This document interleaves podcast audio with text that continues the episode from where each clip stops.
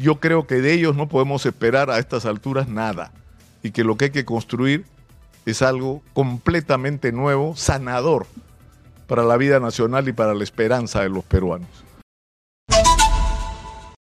El día de ayer, entre otros, hubo un acto importante en el Colegio de Abogados de Lima, eh, convocado por el, su decano, el doctor César Bazán, eh, para conmemorar el año de la caída de Pedro Castillo, por así decirlo, Exitosa. y la instalación de Dina Boluarte en el gobierno.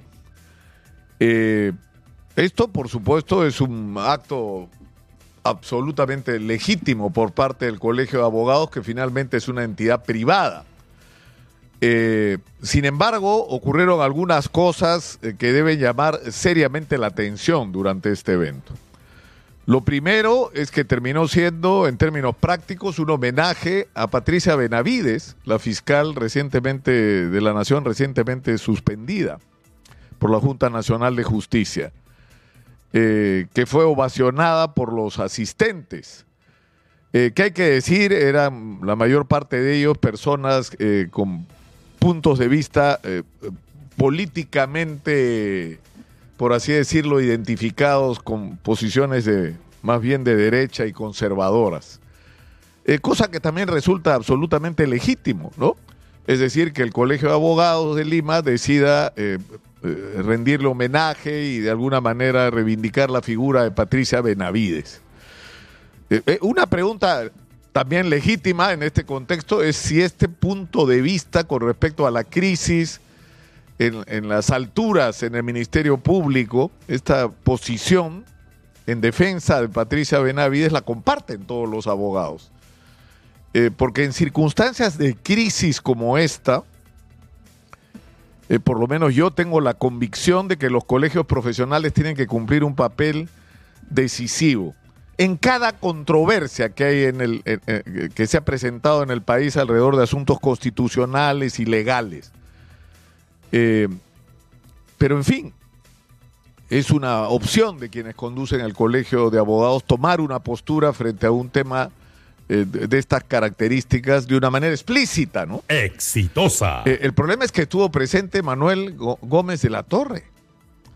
Y el señor Manuel Gómez de la Torre no es un ciudadano común, es el jefe del Comando Conjunto de las Fuerzas Armadas del Perú, que no puede participar en eventos de carácter político, porque lo que hubo ayer en el Colegio de Abogados fue un evento de carácter político porque si se trataba de representación institucional, entonces no era Patricia Benavides la que tenía que estar ahí, sino quien represente en este momento, más allá de gustos o disgustos, al Ministerio Público.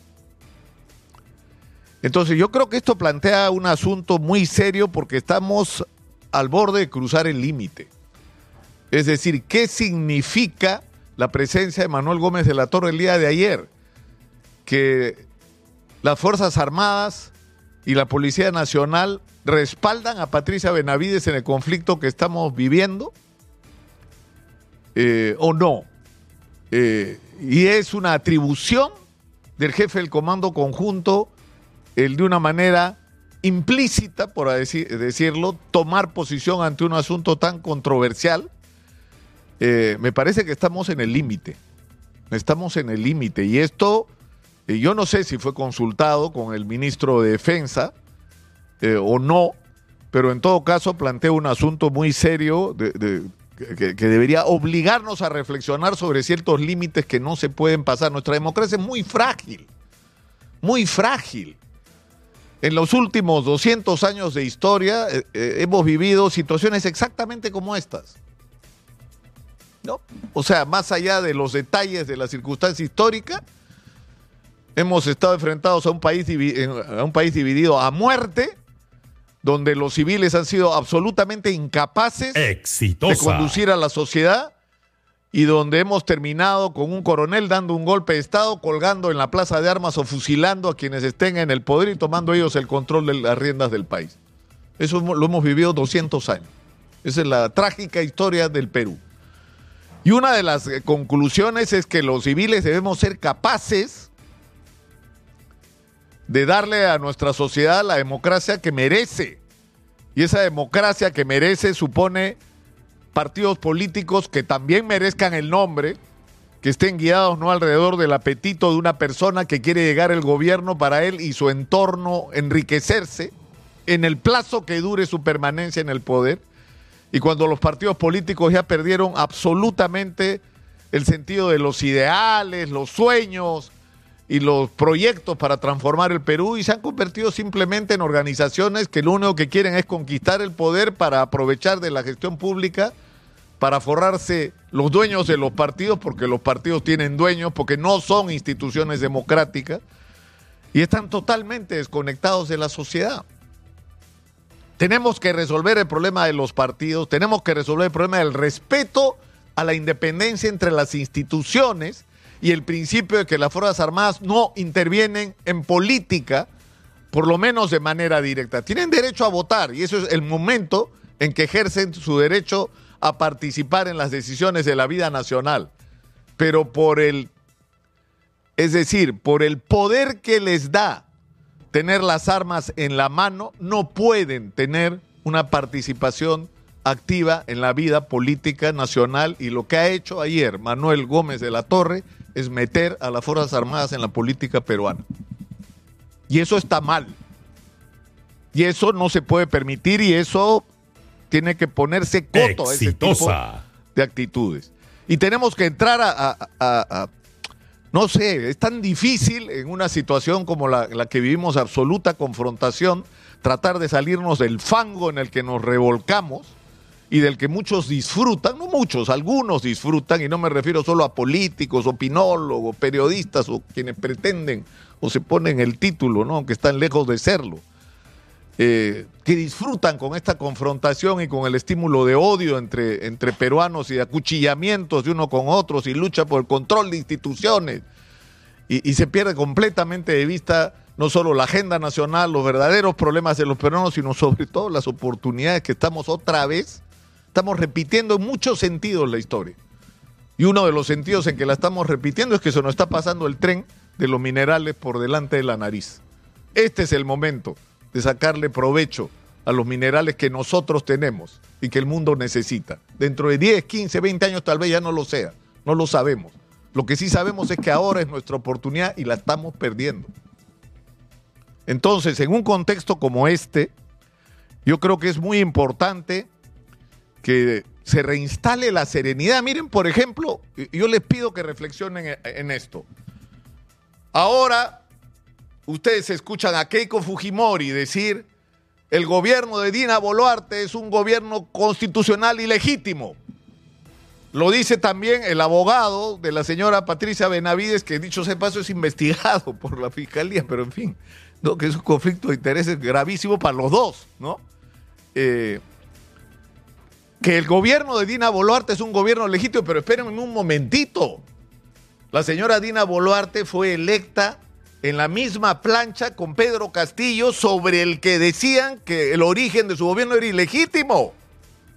Era producto de un fraude. Ustedes pregúntenle ahora. Pedro Castillo fue elegido con un fraude y le va a decir que sí, ya. Pero el gobierno de Dina Boluarte es legítimo, sí. Entonces explíquenme cómo son verdad las dos cosas.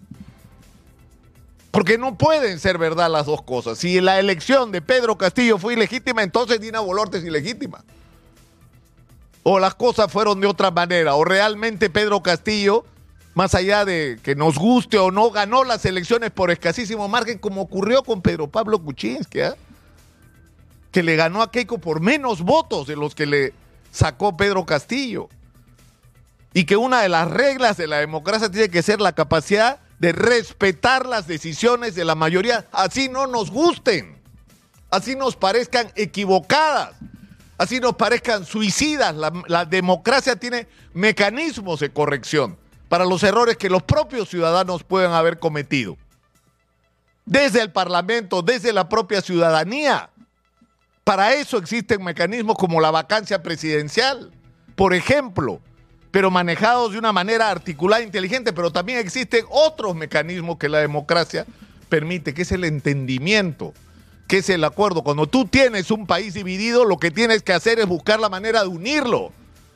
poniendo en el centro objetivos comunes a todos para poner en movimiento el tren del país y no paralizarlo viviendo en la permanente confrontación que simplemente impide enfrentar los problemas nacionales. O sea, yo creo que estamos en un momento, sinceramente, eh, crítico. Yo creo que no somos conscientes y no hay que equivocarse. ¿ah? O sea, yo creo que las protestas sociales que se han convocado y que no han tenido ni de lejos ni el resultado que quienes las convocaron pretendían, ni lo que el gobierno temía que ocurriera. No, no, no ha ocurrido. Y no ha ocurrido no porque la gente esté contenta. No se equivoquen. La gente está muy molesta. La gente está harta de lo que estamos viviendo. Pero ¿saben cuál es el problema? ¿Qué es lo que sostiene este estado de cosas? Que no hay por quién cambiarlos. Por ahora. Por ahora. En el momento en que los peruanos y peruanas vean que hay una luz de oportunidad, una alternativa para cambiar esta situación absolutamente desgraciada que estamos viviendo como país, van a ver lo que va a ocurrir en el Perú. Yo estoy convencido de que eso va a pasar porque somos una sociedad que ha crecido lo suficiente como para generar una salida. Y esa salida tiene que ser poner por delante el interés del país, un gran plan para transformar el país y que la gente que no está haciendo política se meta a hacer política y arrimar a todos los que nos han puesto en la situación en la que estamos. Eso va a ocurrir, esto está en proceso de ocurrir y eso va a cambiar las cosas en el Perú. Pero en fin, yo, yo creo que es muy difícil en una circunstancia como esta de tanta confrontación invocar a la, serenidad, al mutuo respeto, a la búsqueda de, consensos, eh, porque no sé si esto es posible con los políticos que tenemos. Yo creo que de ellos no podemos esperar a estas alturas nada y que lo que hay que construir es algo completamente nuevo, sanador para la vida nacional y para la esperanza de los peruanos. Soy Nicolás Lucar, esto es Hablemos Claro, estamos en Exitosa, la voz que integra al Perú 95.5 de la FM en Lima, estamos en el canal 34 de Movistar.